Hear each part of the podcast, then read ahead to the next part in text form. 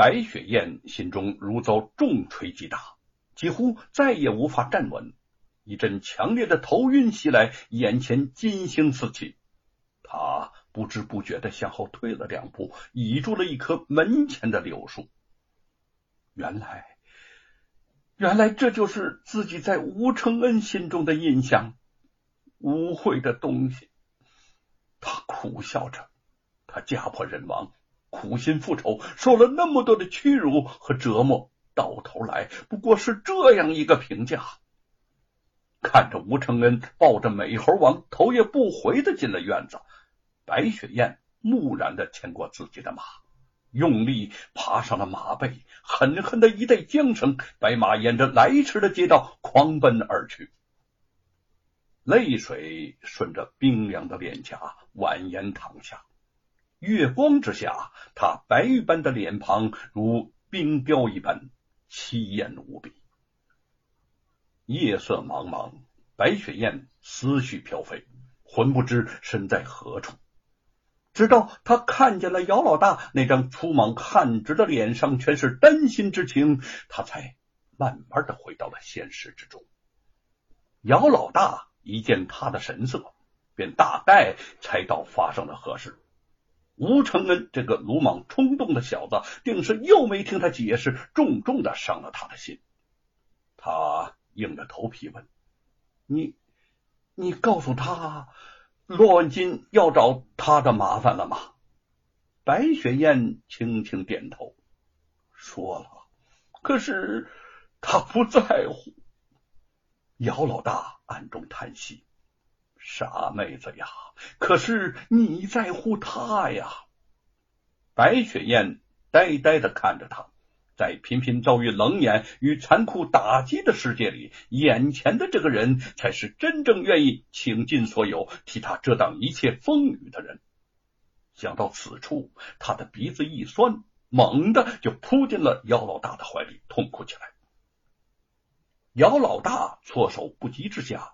软玉温香倚在怀中，他心如鹿撞，慌张的不知如何是好，本能的用笨拙的动作推开了白雪燕，说：“咱们，呃，咱们回家吧，回家啊！”白雪燕点点头，他慢慢的离开了姚老大宽阔的怀抱，跟着他向前走去。罗万金走后，县令刘希随独自沉吟许久，心中始终迟疑不下。作为一名刚刚到任的县令，他深知罗万金在此处是树大根深，又有严嵩做靠山，得罪了他，自己绝没有好日子过。可是，若就照着他的说辞逮捕这个吴承恩，不论是对百姓还是对自己，他都过不了这道关。思虑许久，终于想出了一个不是办法的办法。这一天，数名衙役闯进了吴家，高喊：“县大老爷有令，吴承恩即刻到衙门问话。”吴家众人不知发生何事，一时惊魂不定，隐隐只觉祸事临头。《西游记》一书中，吴承恩把罗万金写成了白骨精。把严嵩写成了牛魔王，罗万金不会没有察觉。这一次，定是他指使县官前来为难。吴承恩自己却神色平静，哈，不要说去什么县衙，就是去府衙，我也不怕，头前带路。他心怀坦荡，素来胆大包天，当真有那么几分美猴王的风采。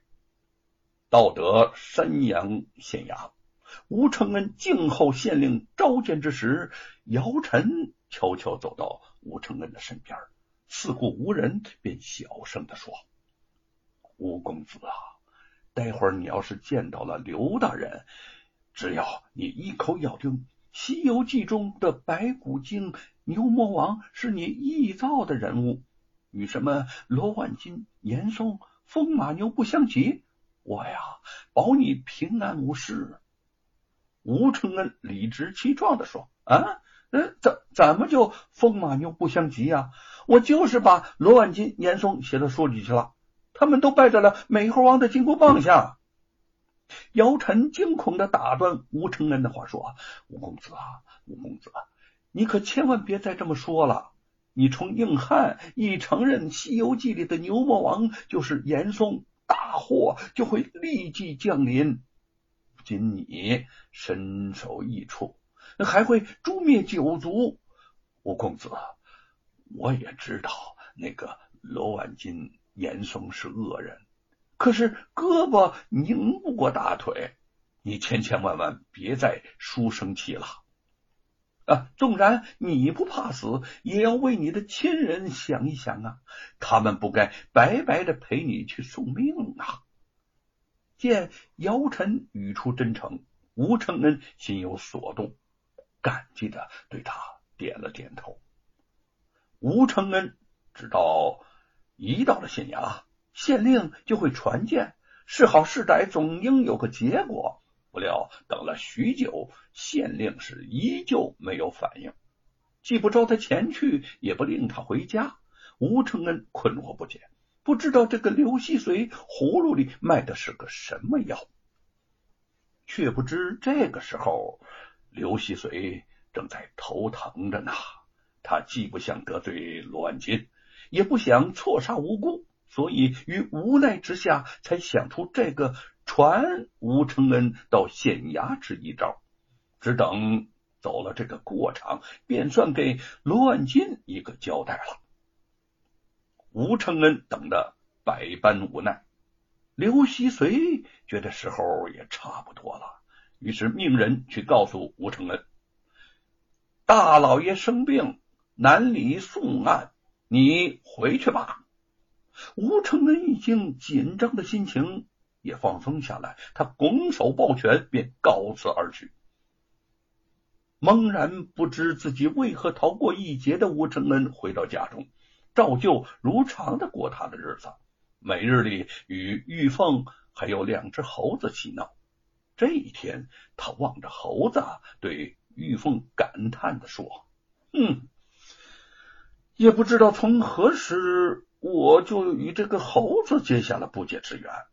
美猴王勇闯香山救了我，更让我感到今生今世注定要和这猴子的情感割舍不下了。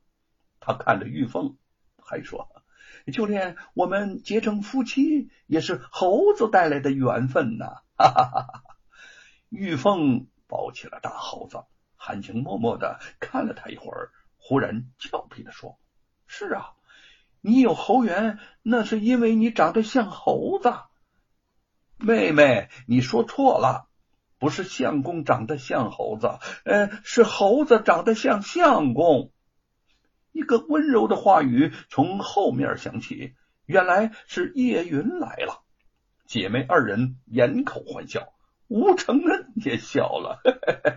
哎，真是啊！每每照镜子，我就禁不住的自问。《西游记》书中的美猴王是不是就是我吴承恩呢？哈哈哈哈他突然想到什么，呆呆的出起神来。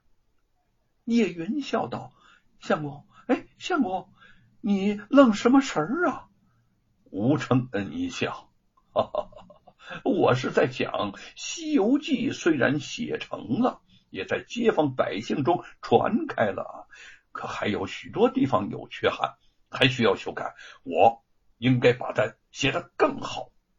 玉凤说：“这世界上啊，没有完美的东西，但是世上应当有一部完美的《西游记》。我要把它写成真正的奇书才好。”吴承恩说完就站起了身，一头冲进了书房，留下姐妹俩相互无奈的对看着。